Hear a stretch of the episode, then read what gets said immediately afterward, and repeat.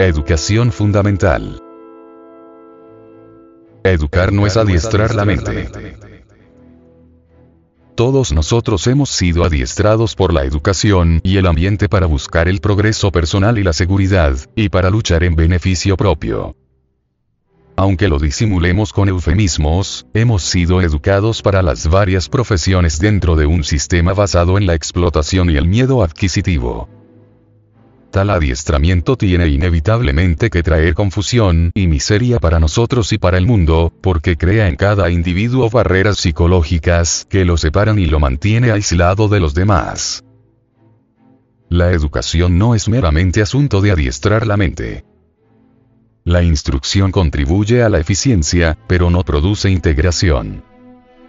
Una mente educada de esta manera es la continuación del pasado, y no está en condiciones de descubrir lo nuevo.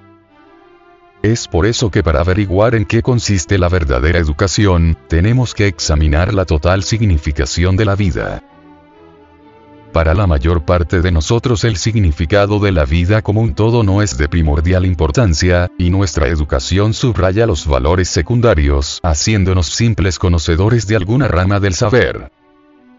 Aunque el saber y la eficiencia son necesarios, el recalcarlos demasiado solo nos lleva al conflicto y a la confusión. Hay una eficacia inspirada por el amor, que va mucho más lejos y es mucho más grande que la eficacia inspirada por la ambición. Y sin amor, que es lo que nos da una comprensión integral de la vida, la eficacia solo engendra crueldad. ¿No es esto lo que está sucediendo actualmente en todas partes del mundo? Nuestra educación actual está acoplada a la industrialización y a la guerra, siendo su fin principal desarrollar la eficiencia, y nosotros nos encontramos atrapados en esta maquinaria de competencia despiadada y mutua destrucción. Si la educación nos ha de llevar a la guerra, si nos enseña a destruir o ser destruidos.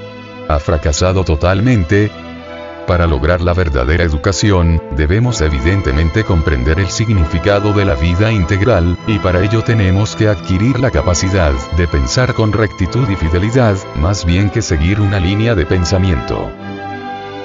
Un pensador consecuente es una persona irreflexiva, porque se ajusta a una norma. Repite frases y piensa rutinariamente a lo largo de un surco. No podemos comprender la existencia de un modo abstracto teórico.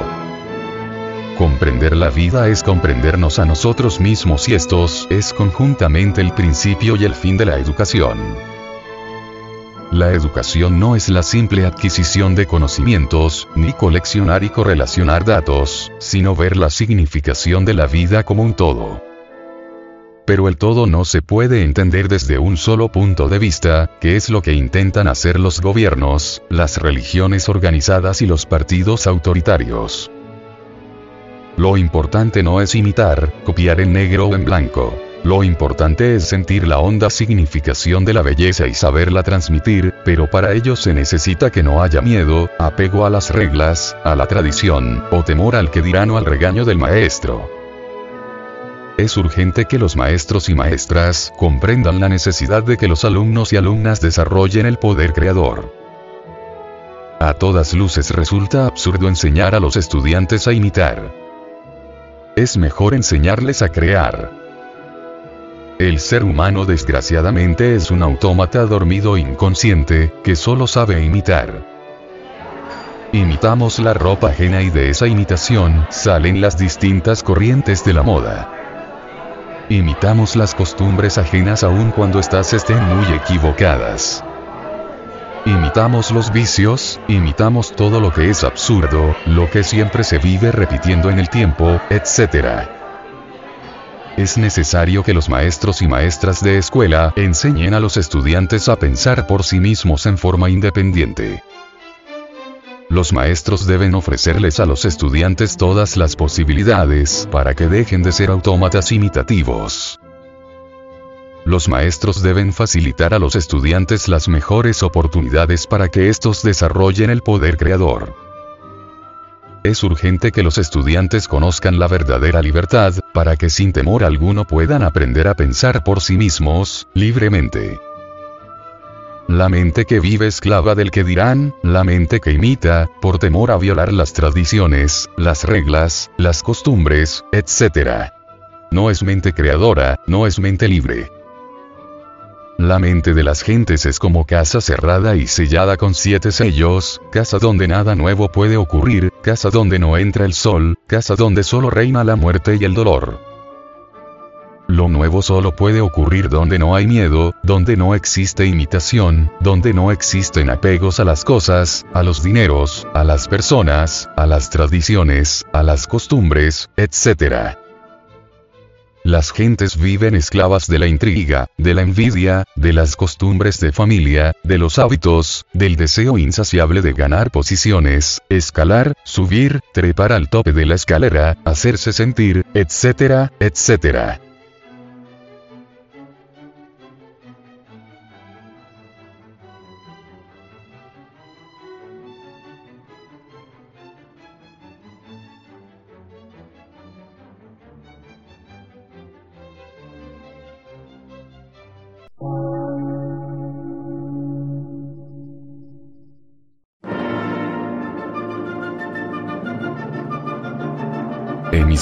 Gnóstica, transmundial. Por una nueva civilización y una nueva cultura, sobre la faz de la Tierra.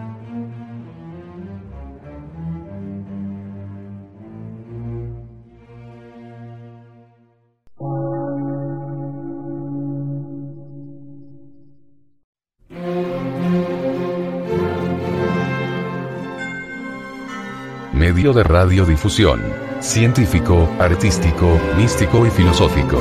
De la Asociación Colombiana de Centros de Estudios Gnósticos, Antropológicos, Psicológicos y Culturales. A. C.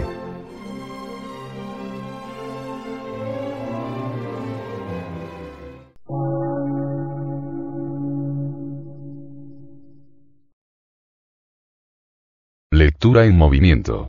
Difusión sin fronteras.